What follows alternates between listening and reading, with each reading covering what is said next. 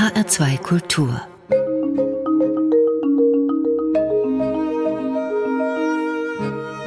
Doppelkopf Heute am Tisch mit Schauspieler Wolfgang Barrow. Gastgeberin ist Nicole Abraham. Wolfgang Barrow ist ein Volksschauspieler, ein sehr erfolgreicher, denn sein Gesicht ist untrennbar mit der Figur des Dr. Dr. Joe Gerner in der RTL Vorabendserie Gute Zeiten, schlechte Zeiten verbunden. Dem Serienbösewicht der Nation. Jetzt mit 60 hat Barrow ein Buch über sein Leben geschrieben und ich freue mich, dass wir heute miteinander sprechen. Hallo, Herr Barrow. Hallo, guten Tag. Jetzt haben Sie gerade Ihren 60. gefeiert. Was bedeutet diese Zahl für Sie? Erstmal kriegt man einen Schreck, na, weil äh, man hat normalerweise immer so das Gefühl, so bis 50 und äh, da steht man noch voll im Leben, aber so ab 60, äh, da gilt man dann als Senior schon. Und da gibt es einen Seniorenteller und äh, dann machen, stehen auch Leute in, in der U-Bahn auf, um einem den Sitzplatz anzubieten. Ernsthaft? Also so, naja, also das, das ist so die Assoziation, die man zu dieser Zahl hat. Heutzutage ist das ja auch nicht mehr so, wie es vielleicht noch vor 50, 60 Jahren war. Ja. Inzwischen sind ja die 60-Jährigen auch nicht mehr so gesetzt und warten jetzt darauf, dass bald die Rente losgeht. Das stimmt, die ziehen sich auch ganz anders an. Also wenn ich an meine Oma von früher denke, die sah mit 60 ganz anders aus. Genau. Und das ist auch so, dass ich, also ich, ich assoziiere mit, mit äh, zum Beispiel auch mit Damen ab 60 noch aus meiner Kindheit lila Haare. Ja. Da haben, da haben die älteren Damen immer so, so sich die Haare gefärbt und da war das so weiß mit lila Touch drin. sah grauslich aus. Aber äh, wenn man zum Beispiel in andere Länder guckt, nach Italien oder Spanien, da machen sich die Damen, egal welchen Alters, immer fein, immer sexy sehen die Damen auch und das auch mit 60 und darüber. Definitiv. Wie fühlt sich denn das Älterwerden an, wenn man in der Öffentlichkeit steht? Ja, erschreckend, dass ich denke, ach Gott, mein Gott, wie jung ich damals war. Ja, vor allen Dingen, äh, wenn ich dann auch so denke, was ich damals gespielt habe. Ich habe ja eigentlich einen äh, Rechtsanwalt gespielt, ähm, der sehr im Leben steht, der genau weiß, was er macht und eben dieser Bösewicht ist. Und da dachte ich, mein, dieser, der, der ist doch noch grün hinter den Ohren. Wenn ich es jetzt sehe, jetzt mit dem Abstand der Jahre, wo ich sage, jetzt ist gerne eigentlich, äh, wo man sagen würde, das in meinem Alter ist er ein ausgewiefter Hund, der genau weiß, wo es lang geht. In Ihrem Buch bezeichnen Sie sich selbst als leicht altersmilde. Erklären Sie uns das. ja, also der, der, der, der, Dr. Gerner ist ja jetzt etwas wirklich altersmilder geworden. Er ist etwas moderater geworden. Er, er greift nicht gleich sofort an. Er kann auch den Gegenpart verstehen. Und äh, durch seine jetzige Frau, die er hat, die Yvonne, ist er auch noch etwas milder geworden. Ja. Sie haben zwei Laster, soweit ich weiß. Rücken Sie jetzt selbst mit der Sprache raus oder soll ich Ihnen auf die Sprünge helfen? Also ein Laster ist sicherlich, dass ich äh, eine Sammelleidenschaft habe und äh, ich koche gerne und esse auch gerne, mhm. trinke auch ganz gerne. Mhm. Die anderen Laster habe ich mir fast alle abgewöhnt. Äh, naja, ich habe früher mal geraucht, das habe ich mir abgewöhnt mhm. und ich bin auch sehr froh darüber. Ja. Hat tatsächlich mit Essen zu tun. Süßigkeiten. Dieses Laster, dem fröne ich manchmal immer noch. Ich habe einen Freund und Trainer und immer so, bevor wir trainieren, trinken wir noch ein Teechen und dann stellt er seine Keksbüchse dahin und sagt, ah. so, nur, nur einen ganz kleinen darf man jetzt nehmen. Ja, und dann futtern wir da Kekse, bevor wir dann zum Training übergehen. Wohlverdient. Ja. ja, und Sie sind tatsächlich Puppensammler. Was für Puppen haben Sie denn und wie viele? Äh, also die genaue Anzahl kann ich Ihnen wirklich nicht sagen. Es sind mindestens über 3000 und sie sind ganz unterschiedlich. Angefangen habe ich damals mit einem Schlumpf, den mir mein Vater geschenkt hat und dann habe ich mir halt von meinem Taschengeld Schlümpfe gekauft. Okay. Und dann kamen natürlich auch andere Comicfiguren dazu, Disney-Figuren und äh, damals gab es noch Fix und Foxy, diese, ich war, bin ja auch ein großer Comic-Fan mhm. und äh, da habe ich mir dann auch Lupo und Fix und Foxy gekauft und so weiter und so fort. Und das nahm dann immer mehr Formen an und dann kamen auch Actionfiguren dazu. Dann als Star Wars rauskam, ja. dann kamen natürlich irgendwann mal Figuren von Star Trek also Raumschiff Enterprise. Auch ein großer Fan von der Serie. Als, als Kind habe ich sie geliebt, also immer noch. Und habe dann natürlich die Figuren mir besorgt und so weiter. Und da kam eins zum anderen. Dann kamen die Figuren, wurden auch immer hochwertiger. Es gab dann Figuren, die werden in, vor allen Dingen in China hergestellt. Die sind dann so groß wie so eine Barbie-Puppe, mhm. also 1 zu 6. Und die sehen wirklich perfekt aus. Ich muss fragen, ja. wie groß ist Ihr Haus? Ja, das ist nicht so groß. Ich habe allerdings, meine Frau war so, äh, so gnädig, mir den Keller zur Verfügung zu stellen. Ich habe da einen Raum im Keller und da stehen diese Figuren drin. Allerdings äh, wird es auch für die Figuren immer etwas enger, weil also Natürlich wäre es toll, wenn ich irgendwie sie richtig platzieren könnte in, in, in gläsernen äh, Schränken und so weiter. Ich war einmal, oder wir waren mal, meine Frau und ich waren vor Jahren mal in Barcelona in einer Kneipe. Und offensichtlich war der Besitzer auch ein Fan. Und vielleicht haben Sie schon mal gesehen, in manchen Lokalen gibt es doch Regale, wo lauter Weinflaschen drin standen. Ja. Und da gab es unendlich viele Regale und da standen lauter solche Figuren drin, wie ich sie habe. Das war faszinierend für mich. Ich habe ich hab die ganze Zeit nur geguckt, ja, den habe ich auch, ja, den habe ich, oh, der ist ja toll und so weiter. Ich war hinreißend. Sie haben sich wirklich ein bisschen Kind bewahrt, ne? Ja, definitiv. es gibt noch eine andere Leidenschaft von Ihnen, die habe ich ganz vergessen. Hörspiele. Ja, ich höre sie und ich mache sie gerne. Ich habe jetzt gerade ein Hörspiel, oder ich habe es nicht äh, gemacht, ich habe da mitgesprochen und äh, bin auch sehr stolz, weil ich habe es gehört und dachte, oh, ist ja richtig toll geworden. Das nennt sich Hideaway und ich spreche den Hyde. Und wer ist Away? Away in dem Fall äh, gibt es nicht. Also es ist eine ganz spannende Geschichte. Lass uns noch ganz kurz über die Anfänge sprechen. Sie sind Berliner. Ja. Ihre Eltern hatten zwei Spirituosenläden. Bodenständig haben mhm. sie Abitur gemacht, aber mit 17 schon in einem Film mitgespielt. Und ähm, nackig.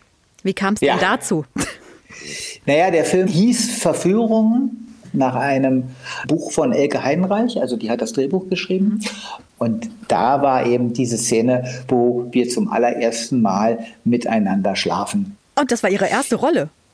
Das war meine allererste Rolle überhaupt und äh, das war für mich ganz toll. Also damals hat der Sender Freies Berlin, also was heute der RBB ist, der hatte damals diesen Film produziert und suchte über eine Zeitungsannonce junge Leute, die zum Casting kommen. Und da es ja sehr junge Leute sein sollten, also wirklich so, die noch zur Schule gehen, mehr oder weniger, wurden eben Laien eingesetzt und keine professionellen Schauspieler. Und äh, da habe ich mich mit meinem Schulfreund damals, Chris Christian haben wir gesagt, ach Mensch, da gehen wir mal hin, gucken wir mal. Und äh, da hatten wir eine Szene, wo es eben um eine, eine Liebesszene und ich hatte da verschiedene junge Damen, mit denen ich dann eben rumknutschen musste und oh. also diese Liebesszene spielen. Und das war für mich grandios. Ich dachte, oh super, wann hast du schon mal die Gelegenheit, hier mit fünf oder sechs Mädchen rumzuknutschen, ohne dass sie dir auf die Nase hauen? super. Und deswegen habe ich mich da voll ins Zeug gelegt und äh, ich glaube, das war der Ausschlag, weshalb ich die Rolle bekam. Aber wann kam dann jetzt das Gefühl, dass Sie unbedingt Schauspieler werden möchten? Also wenn man jetzt überlegt, dass Sie wirklich relativ bodenständig auch aufgewachsen sind. Ich glaube, Ihre Eltern haben bestimmt auch gesagt, Junge, werd was Anständiges. Definitiv. Mein Vater war davon überhaupt nicht begeistert. Bis ins hohe Alter äh, hat er dann immer wieder gesagt, selbst als er mich auf der Bühne gesehen hatte und auch im Fernsehen und so war, dachte Junge, willst du nicht doch irgendwie noch was Anständiges lernen?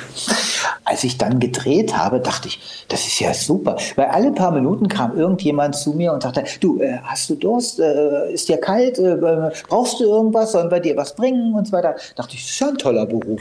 Du sagst dir fünf Sätze und die Leute sind um dich herum und ständig wirst du bedient und so weiter. Ist ja klasse. Ja, dass das dann im späteren Leben doch ein bisschen anders ausgesehen hat bei anderen Produktionen, wusste ich damals noch nicht. Aber ich dachte, das ist ein super Beruf.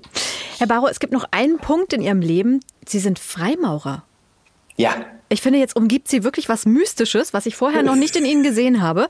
Wie sind Sie dazu gekommen und was treibt man denn so als Freimaurer? Also so viel, wie Sie erzählen können. Da ist ja immer die Rede von seltsamen Ritualen und so. Genau. Also dazu gekommen bin ich auch ein bisschen wie die Jungfrau zum Kinde. Ich war vor vielen, vielen Jahren mit meiner damaligen Freundin in London und bin nachts noch durch Soho marschiert und da kamen wir an einem Laden vorbei, da stand draußen dran Magic. Und das war auch so ein Laden, der hatte also einige esoterische Bücher und, und, und, und Tarotkarten und so weiter. Und es gab einen gläsernen Tresen und da waren lauter Amulette und Schmuckstücke drin. Und ich fand da ein Schmuckstück ganz faszinierend, ein Davidstern und drumherum eine Schlange, die sich in den Schwanz biss und in der Mitte das äh, jüdische Wort von für Gott. Das sah toll aus und dachte, ja, das würde ich gerne haben für mich und meine Freundin. Und da sagte der ältere Herr, der da bedient bediente. Es tut mir leid, aber äh, das ist ein Symbol, ein Amulett für eine Frau. Das soll der Frau Glück bringen und so weiter. Und sie schützen, ein Schutzamulett für Frauen.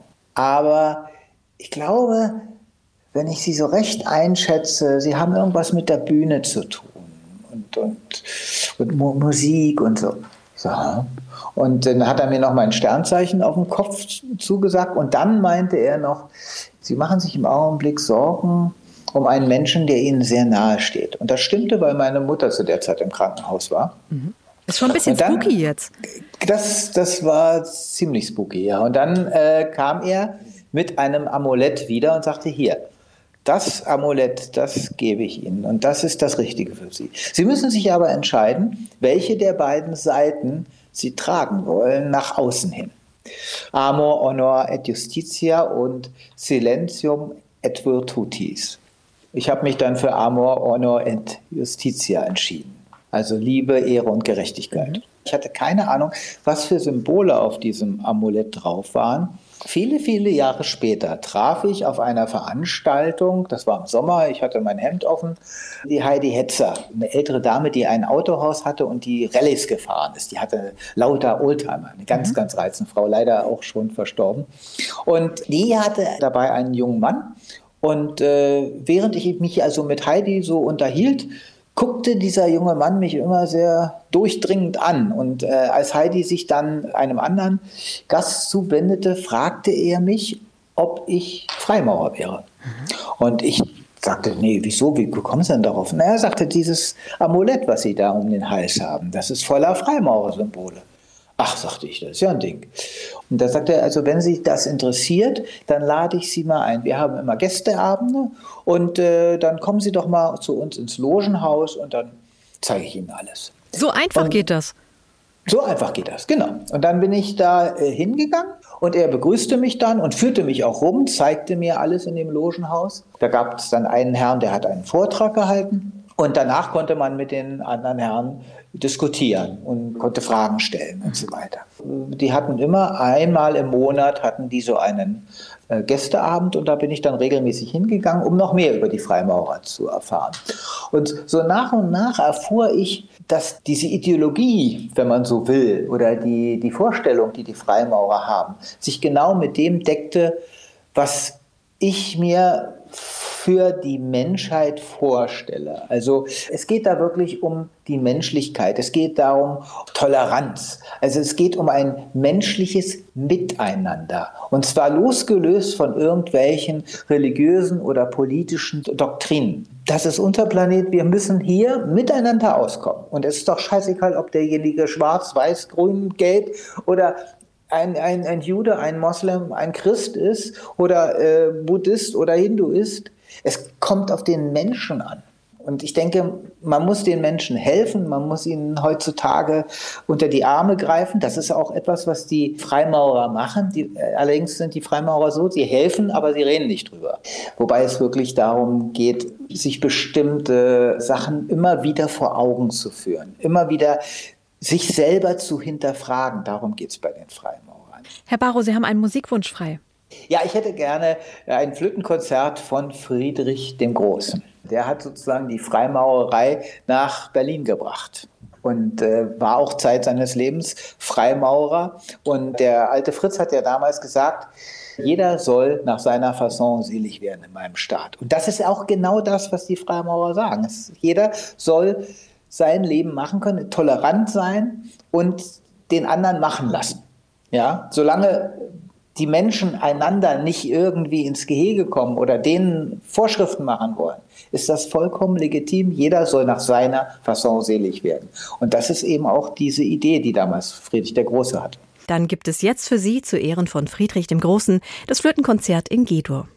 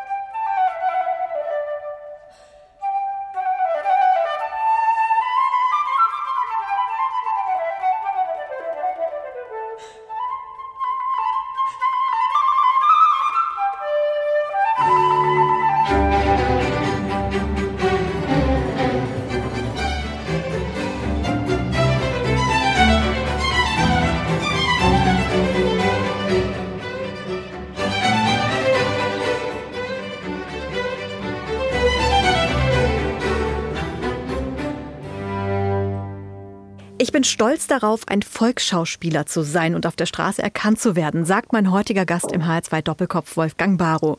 Herr Barrow, wird einem das nicht auch mal zu viel?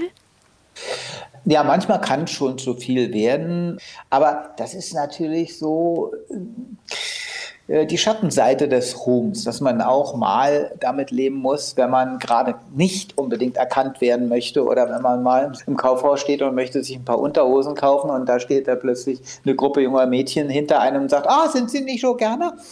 Können wir ein Autogramm oder ein Selfie machen? Ich habe manchmal das Gefühl, jeder Dritte kennt mich, hat die Serie gesehen und so weiter. Insofern bin ich auch jemand, den das Volk kennt. Aber da ist ja auch eine Differenzierung. Ne? Die Leute suchen sicherlich mal einen juristischen Rat bei Ihnen und finden Sie super. Und auf der anderen Seite gibt es bestimmt Kritik. Gerne hat es ja auch faustdick hinter den Ohren.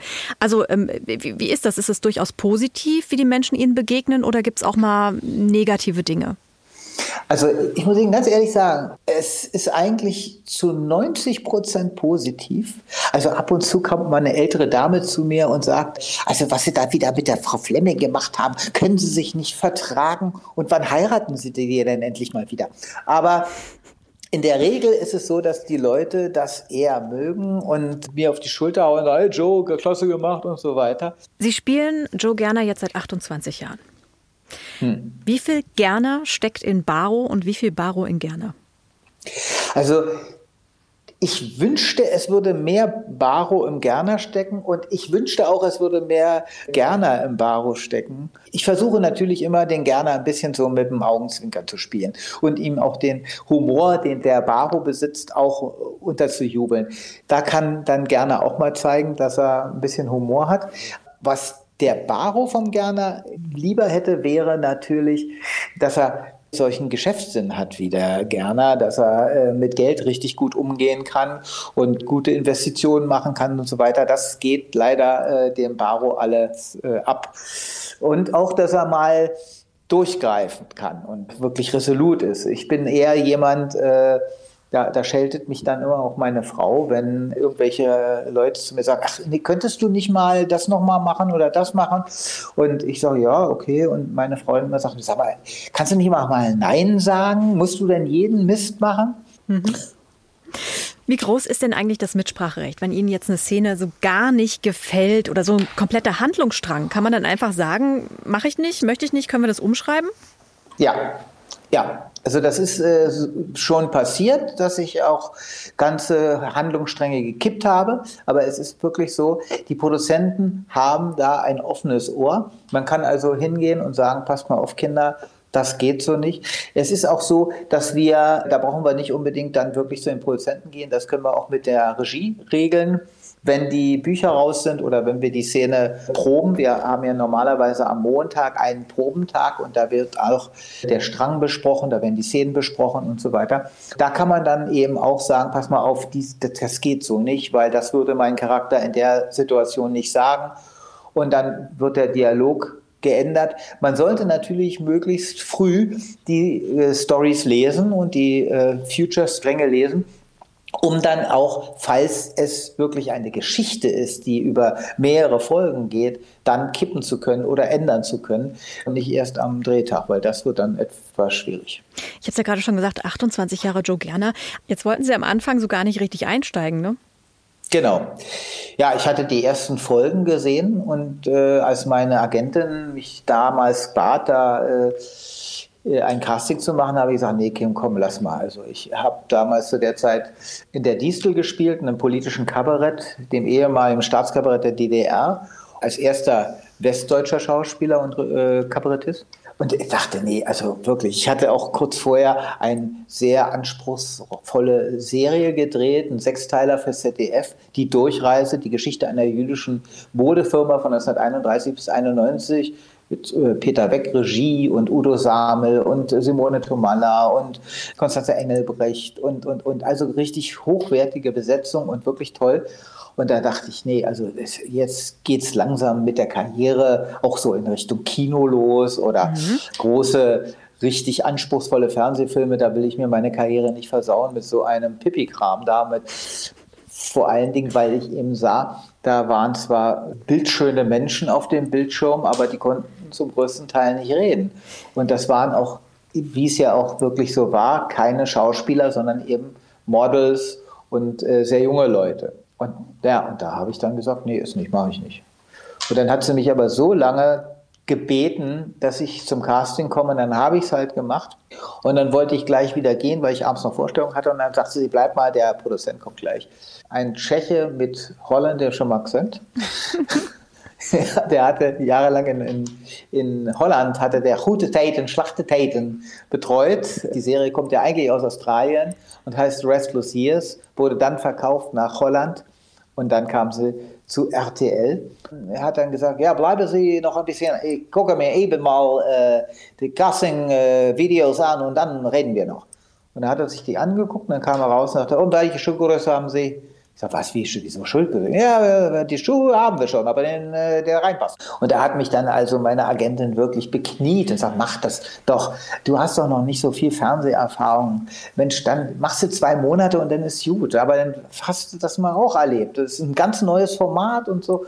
Naja, und aus diesen zwei Monaten sind jetzt fast 30 Jahre geworden. Mhm. Herr Barrow, haben Sie jemals ans Aufhören gedacht?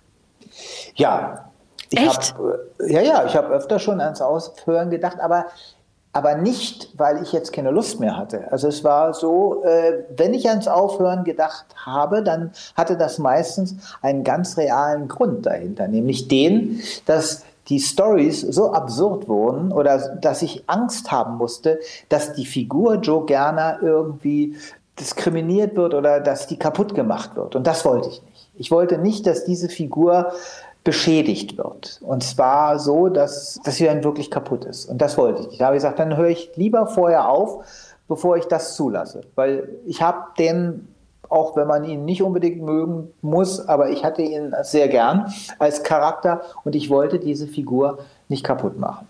Also haben Sie nie sowas wie ein Motivationstief, Joe Gerner zu spielen? Nee, ich spiele, ich habe sowieso, was, was Schauspielerei angeht, selten ein Motivationstief. Es ist einfach so, ich liebe diesen Job. Ich, ich freue mich, dahin zu kommen, auch wenn ich Theater spiele oder, oder ich liebe diesen Beruf. Er macht mir einfach Spaß. An Rente ist also nie zu denken. Ich habe ja ähm, ein paar Vorbilder in diese Richtung. Ob das jetzt Dieter Hallervorn ist mit 85, der jetzt gerade für ZDF eine neue Serie dreht. Das finde ich super. Also ich mag Dieter sehr. Wir, wir kennen uns ja schon seit äh, über 30 Jahren. Er hat mich ja damals zu seiner Didi-Show geholt und seit der Zeit kennen wir uns. Und jetzt hat er mich wieder ins Theater geholt. Und was dieser Mann für eine Energie hat mit den 85 Jahren. Wir haben seinen Geburtstag, seinen 85. Geburtstag gefeiert im Schlossparktheater. Da stand er auf der Bühne als Gott. Also er spielte die Rolle Gott. Und ja, ich hatte mich schon gefragt, wieso jetzt erst. Aber er hat das wunderbar gemacht. Äh, zwei Personenstück. Und, und, und danach haben wir dann gefeiert. Ja, und das ist, das ist Dieter Hallervorn. Und ein anderer lieber Kollege und Freund, das ist äh, der Herbert Köfer, der im nächsten Jahr im Februar 100 wird und immer noch auch vor der Kamera steht. Ja. Wahnsinn, ja. Also insofern denke ich mal, äh, öffnen sich jetzt vielleicht neue Türen. Auch mit 60, dass jetzt auch andere Rollenfächer auf mich zukommen. Und darauf freue ich mich. Herr Baro, Sie haben es gerade schon gesagt, Herr Hallervorden hat Sie zurück auf die Bühne geholt. Ich, ich habe immer mal wieder äh, zwischendurch auf der Bühne gestanden. Ich habe auch parallel jahrelang beim Jedermann mitgemacht in Berlin hier und äh, stand da auch bei den Stachelschweinen auf der Bühne und habe ja auch mein eigenes Programm. Aber hier geht es um eine ganz äh, besondere Rolle. Genau, das war so. Also der Dieter, der hat mich dann schon öfter mal angerufen und hat gesagt, du, hast du nicht Bock, äh, pass mal auf, ich habe hier ein Stück, äh, wie sieht's aus? Und da habe ich gesagt, Dieter, ja, ist doch immer ein bisschen problematisch. Du weißt doch hier, gute Zeiten, schlechte Zeiten, da, da bin ich doch immer sehr eingebunden. Na, jetzt hör erst mal, welche Rolle du spielen sollst. Und? Charlie Chaplin. Ich sage, wie jetzt? Ich soll Charlie Chaplin spielen? Ja, das Leben von Charles Spencer Chaplin. Und wenn das jemand spielen kann, dann bist du das. Und da war ich natürlich baff. Also das, das war, da hätte ich, Und ich bin ein großer Chaplin-Fan. Ich bin in meiner Kindheit habe ich, mein, mein Vater hatte so einen Projektor und sonntags haben wir immer so einen Kinoabend im Wohnzimmer gemacht und dann hat er irgendwelche Slapstick-Komödien von Charlie Chaplin gezeigt. Und da, da dachte ich, also da ist es, ja klar, mache ich. Und dann habe ich mit der Produktion gesprochen, weil ich musste das ja eben dann auch abklären, ob das überhaupt geht. Und unser damaliger Produzent sagte, ja super, machen wir. Werden wir dich reduzieren und das kriegen wir hin. Ja, und so war es dann auch. Und jetzt kommen wir zu Ihrem nächsten Musikwunsch. Ja, Smile, gesungen von Michael Jackson und geschrieben von Charles Spencer Chaplin.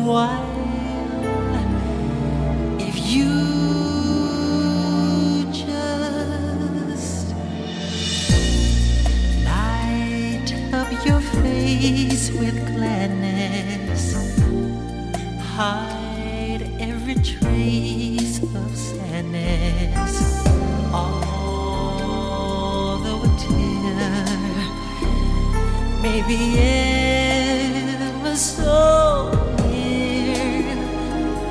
That's the time you must keep on trying. Smile, what's the use of crying? You'll find that life is still worthwhile if you.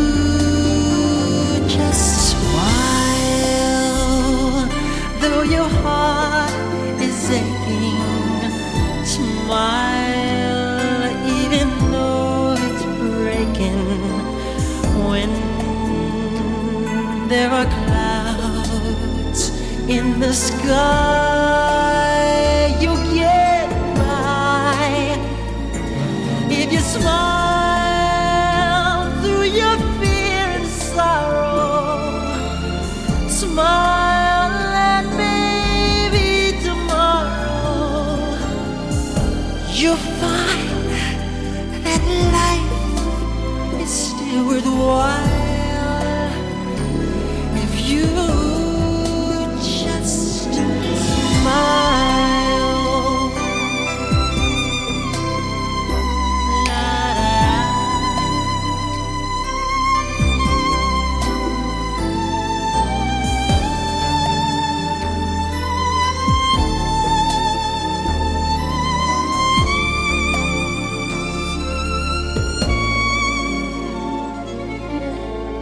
that's the time.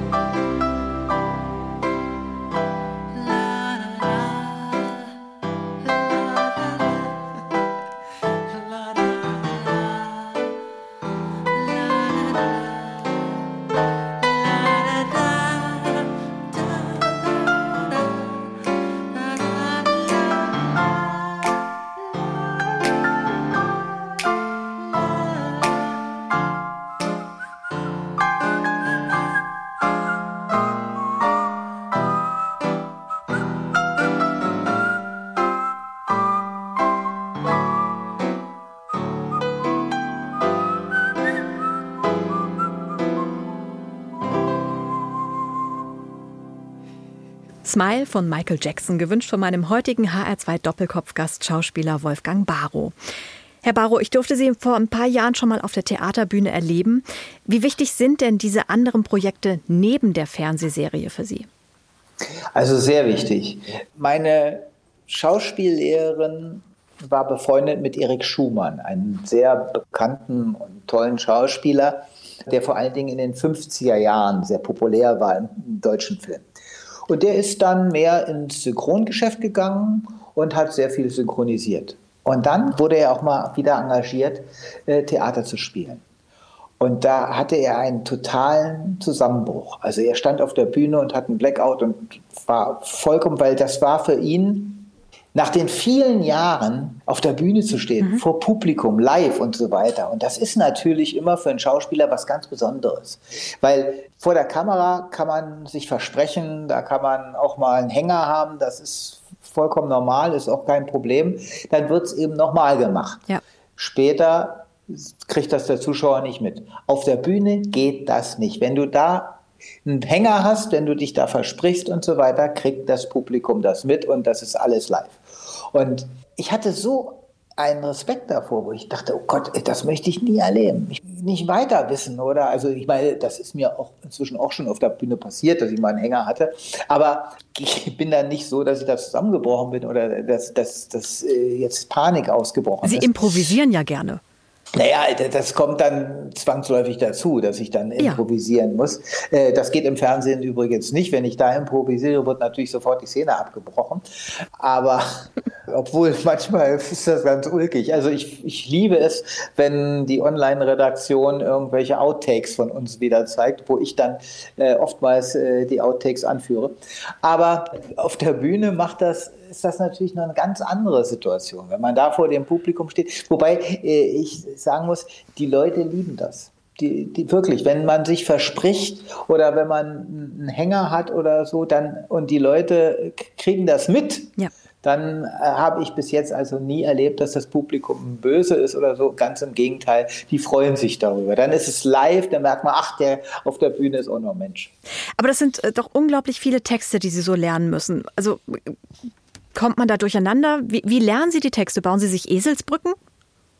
Manchmal, aber es kommt immer auf die Situation an. Manchmal sind die Texte, wenn man in einer Situation drin ist, dann ist es fast schon so, dass sie sich ergeben. Also dass man dann merkt, das flutscht. Ja, wenn ein Text gut geschrieben ist, dann ja. also funktioniert das wunderbar. Wenn das allerdings jetzt so ein Text ist, also gerade auch wenn ich schon 28 Jahre den Joe gerne spiele und spreche. Mit juristischen Texten ist das immer so eine Sache, weil die haben mit der normalen deutschen Sprache so gut wie gar nichts zu tun. Die reden in wirklich äh, fast wie in einer anderen Sprache. Und das ist dann immer ein bisschen schwierig, weil man an solche Art zu reden überhaupt nicht gewohnt ist. Und da muss man dann wirklich die Texte stur pauken. Ja. Aber das müsste Ihnen doch mittlerweile in Fleisch und Blut übergegangen sein. Nee, weil ich, ich rede ja nicht jeden Tag so. Wir haben gerade schon im HR2 Doppelkopf gehört, mit welchen Größen Sie schon zusammengearbeitet haben. Da war Günther Pfitzmann dabei in Die drei Damen vom Grill, Wolfgang Gruner im Berliner Kabarett Die Stachelschweine, Herbert Köfer, Peter Weck und Dieter Hallervorden natürlich. Und für den war es gar nicht so einfach, Sie für die Diddy-Show zu bekommen. ja, das war auch so eine Sache. Ich war damals in einem Berliner Kabarett, also wir haben ein literarisches Kabarett gemacht im Stil der 20er Jahre, haben da so Sachen, äh, Musikrevuen gemacht von Friedrich Holländer und Rudolf Nelson und so weiter. Und äh, eine meiner Mitspielerinnen das war die Janina Richter, die Schwester von Ilja Richter. Mhm. Und äh, die kannte den Dieter Haller von ganz gut durch ihren Bruder, der auch mit ihm befreundet war und hat mitbekommen, dass er eine neue Show, eine neue Staffel produzieren will, bzw. drehen will, nämlich die Didi Show. Und da wollte sie gerne mitmachen. Und da hat sie äh, ihn dann in unsere Show eingeladen. Und er kam dann auch wirklich, das ist übrigens auch so eine Sache, die ich Dieter Hallervorn hoch anrechne, der geht auch heutzutage noch, wenn irgendein Schauspieler ihn bittet, komm, kommen Sie doch mal bitte, da können Sie mich dann sehen. Mhm. Dann kommt er da auch wirklich hin. Also das schafft man heutzutage bei kaum einem Theater oder Regisseur, dass der auch wirklich dann ins Theater kommt ja. oder sich einen Film anguckt. Also Das macht aber Hallervorn nach wie vor. Und äh, er kam also damals in die Vorstellung, guckte sich das an und unterhielt sich dann auch kurz mit Janina und verschwand dann wieder. Ein paar Tage später rief mich dann der Produktionsleiter der Universum Film an und äh, sagte, ja, also der Herr Hallervorn war letztens bei Ihnen in der Vorstellung und der möchte Sie gerne für die Didi-Show haben. Und da habe ich gedacht, hm. ich war ja nun ein junger, aufstrebender und etwas naiver Künstler, Schauspieler und dachte, ach naja gut, also Hallervorden, naja, es ist ja nicht unbedingt so mein Niveau, weil der ist ja, also eigentlich ist ja Hallervorden, ich kannte den Nonstop Nonsense, ich kannte auch einige Filme von Dieter Hallervorden und dachte, naja, er ist der Protagonist, also er ist der Star und alle anderen sind nur Beiwerk, mhm. sind gerade mal so Stichwortgeber, damit er seine Pointen raushauen kann. Und das muss ich nicht haben. Nee, nee, nee. Also wenn ich nicht da, also nee. Und habe dann gesagt, ja, nee, tut mir leid, also nee, möchte ich nicht. So, dann hatte ich eine Woche Ruhe, dann rief plötzlich der Regieassistent an von Dieter Hallervorn und sagte, ja, also der Herr Hallervorn möchte Sie wirklich gerne für die Rolle besetzen und so. Und ich, wie gesagt, in meiner Naivität und in meiner Chutzpe, die ich damals hatte, sagte, nee, also nee, möchte ich nicht. So, wieder eine Woche später klingelt das Telefon und es ist Hallervorn selber. ja, also ich habe sie da gesehen im, im, im Theater und ich würde sie gerne engagieren. Und da habe ich gedacht, okay, wenn er persönlich anruft, der große Dieter Hallervorn, gut, dann mache ich es. und dann habe ich es gemacht. Haben Sie mit Herrn Hallervorn mal darüber gesprochen, wie das ja, so also, passiert ist? Ich glaube, das hat er erst jetzt durch das Buch erfahren. Ich habe es ihm, ihm nie gesagt. Also das hat er wahrscheinlich jetzt erst gelesen. Ist Herr Hallervorden sowas wie ja, ein Vorbild? Haben Sie sowas wie ein Vorbild, ein Förderer, jemand, von dem Sie viel lernen konnten? Also es gab sicher einige Vorbilder, die ich hatte. Und dass der Dieter Hallervorden mich gefördert hat, in dem Sinne, dass er mich engagiert hat, vor allen Dingen diese Theatergeschichte, da bin ich ihm auch sehr, sehr dankbar für, weil äh, ich, mir hat letztens eine, oder ist schon eine Weile her, die, die großartige Brigitte Grotum, die meine Mutter spielte in dem Chaplin, die sagte, weißt du, ich glaube, das war jetzt deine größte, deine größte Theaterrolle, die du je hattest und vielleicht auch je haben wirst. Mhm. Ich habe allerdings zu Dieter gesagt, pass mal auf, Dieter, also, weil der fragt mich ja immer wieder, sag mal, wenn du eine Rolle hast, wenn du irgendein Theaterstück hast, dann sag mir Bescheid, dann können wir halt vielleicht machen. Und dann habe ich ihm letztens gesagt, als er mich wieder fragte, sage ich, du Dieter, ich würde gerne den Hauptmann von Köpenick spielen. Und da guckte er mich an und sagte, da bist du auch viel zu jung für. Ja, reden wir in 20 Jahren nochmal drüber. Wie glücklich sind Sie mit Ihrer Karriere insgesamt? Also sehr glücklich. Ich Natürlich, ich weiß nicht, was gewesen wäre, wenn jetzt, vielleicht wäre ich auch in Hollywood, aber vielleicht auch nicht. Und selbst wenn, kennen einige äh, Leute, die in Hollywood waren. Ich habe mich mal mit dem Rainer Schöne unterhalten. Auch ein ganz, ganz lieber Kollege, mit dem ich den Jedermann gespielt habe im Berliner Dom. Und wir unterhielten uns so über, über unsere Lieblingsserien und so weiter. Und da habe ich gesagt, ja, Star Trek und so. Und dann sagte der, ja, da habe ich mitgespielt. Ich sage, wie, wie, du hast mitgespielt bei Star Trek? Naja, in Next Generation. Ich sage, das, wo, als welcher Folge hast denn du da mitgespielt? Und da erzählte er mir, dass er eine Figur gespielt hat. Da war der Captain Picard mit drei anderen Außerirdischen eingeschlossen und da mussten die irgendwie versuchen, sich gegenseitig zu helfen, um zu überleben. Und da hat er einen dieser Außerirdischen gespielt. Mhm. Mit einer Vollmaske. Also so, dass man ihn nicht erkennen konnte. Und das Witzige war, ich hatte die Figur zu Hause. Nein! ja, ich hatte ihn als Figur zu Hause.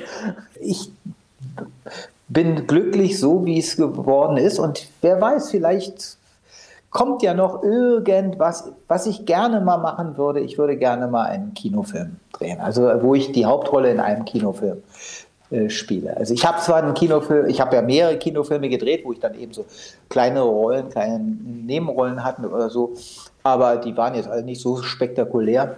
Aber mal die Hauptrolle in einem Kinofilm, vielleicht einen historischen oder so. Also das würde mir, das würde ich schon gerne mal machen. Da muss ich aber mal fragen, wie einfach ist das? Ich meine, Sie sind Joe Gerner. Richtig. Das ist eben auch ein gewisses Problem. Ich habe wirklich mal mit einer Produzentin gesprochen und da hat die mir erzählt, ich würde sie nie besetzen, nie. Ja. Weil, weil sie sind Joe Gerner. Sie sind in den, in den Köpfen der Menschen Joe Gerner. Auf der anderen Seite glaube ich, dass das Publikum nicht so dumm ist, für, wie man sie, äh, wie man es oftmals hält. Also, also es geht. Müssen wir in Hollywood anrufen? ja, also ich habe mal mit amerikanischen äh, Schauspielern zu tun gehabt und die haben auch gesagt, dass äh, es ist wirklich anders ist in Amerika als in Deutschland. In Amerika gibt es keine Branchen. Wir haben ja hier oft also so Sparten. Mhm. Wir haben ja jetzt auch hier so eine Art Hierarchie. Also an oberster Stelle stehen natürlich die Kinoschauspieler, dann kommen die Schauspieler, die große Fernsehfilme machen, dann kommen die, die große Fernsehserien machen und dann, dann, dann so und so weiter. Und so geht das nach unten, bis nach unten, bis zu den Scripted Reality Sachen. Und in Amerika ist das wurscht. Im Amerikanischen ist es Entertainment. Mhm. Entweder ist man ein guter Entertainer, also ein guter Schauspieler, oder man ist es nicht. Kommen wir zu Ihrem letzten Musikwunsch, den ich Ihnen noch erfüllen darf, auch von einem großen Entertainer. Genau, von Harald Juntke, Berlin, Berlin. Warum der? Ich habe ihn sehr geschätzt. Ich fand, er war wirklich einer der großartigsten deutschen Entertainer, die wir hatten. Also er hatte natürlich auch seine ganzen Schwächen und der, der, Alkoholkonsum und so weiter, aber trotzdem machte ihn das liebenswert. Und ich habe ihn auch einmal live erlebt. Also live in dem Sinne, dass ich ihn persönlich getroffen habe. Wir haben da in Wilmersdorf im Martin-Luther-Krankenhaus gedreht. Er kam und sah die ganzen Kameras und die Scheinwerfer und sagte, was ist denn hier los? Was wird denn hier gedreht? Und dennoch ohne mich. Und ich sagte ihm, äh, ja, Herr Junke, wir drehen hier gute Zeiten, schlechte Zeiten. Ach ja, also von der Serie habe ich gehört, da geht ja immer alles so schnell. Bei uns, da brauchen die ja immer ewig, bis die alle eingeleuchtet haben. Da wird ja eine olle Kuh wieder jung von. Aber der macht mal weiter, ich will nicht länger stören. Und dann ging er und dann sagte er, Entschuldigung, Herr Junke, ähm, aber Ihre Biografie soll doch jetzt verfilmt werden. Dann drehte er sich um und sagte, ja, aber die finden ja keinen, der mal spielen kann. Dann habe ich gesagt, äh, ich habe mich für die Rolle beworben. Da guckt er mich von oben bis unten an, wendet sich an seinen Arzt und meint, naja, komisch sieht er ja aus. Herr Barrow, ich möchte mich bei Ihnen bedanken, dass Sie unser Gast im H2 Doppelkopf waren. Es hat mir eine wahnsinnige Freude beschert. Richtig viel Spaß gemacht, mit Ihnen zu sprechen. Das freut mich. Danke sehr. Danke Ihnen.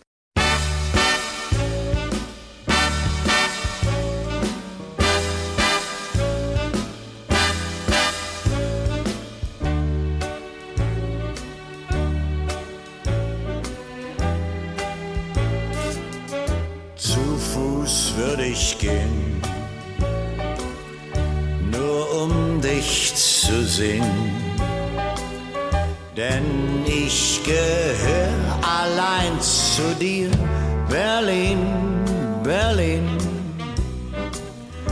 Was dir auch geschehen, für mich bist du schön ich bin und bleib ein Stück von dir, Berlin, Berlin.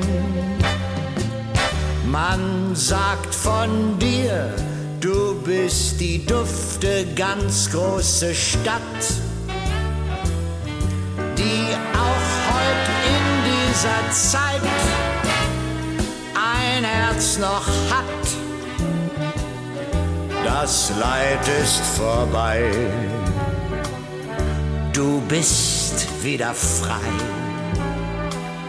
Die ganze Welt kommt gern zu dir. Berlin, Berlin. Ich kann nicht anderswo so glücklich sein und froh wie hier bei dir Berlin.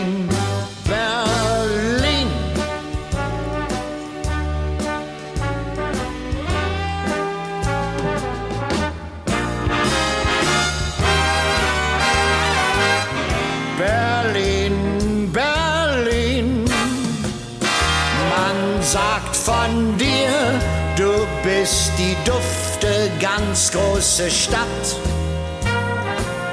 Schlägt auch dein Herz etwas matt? Freude und Schmerz finden wir hier, hier nur bei dir. Mein Lied von der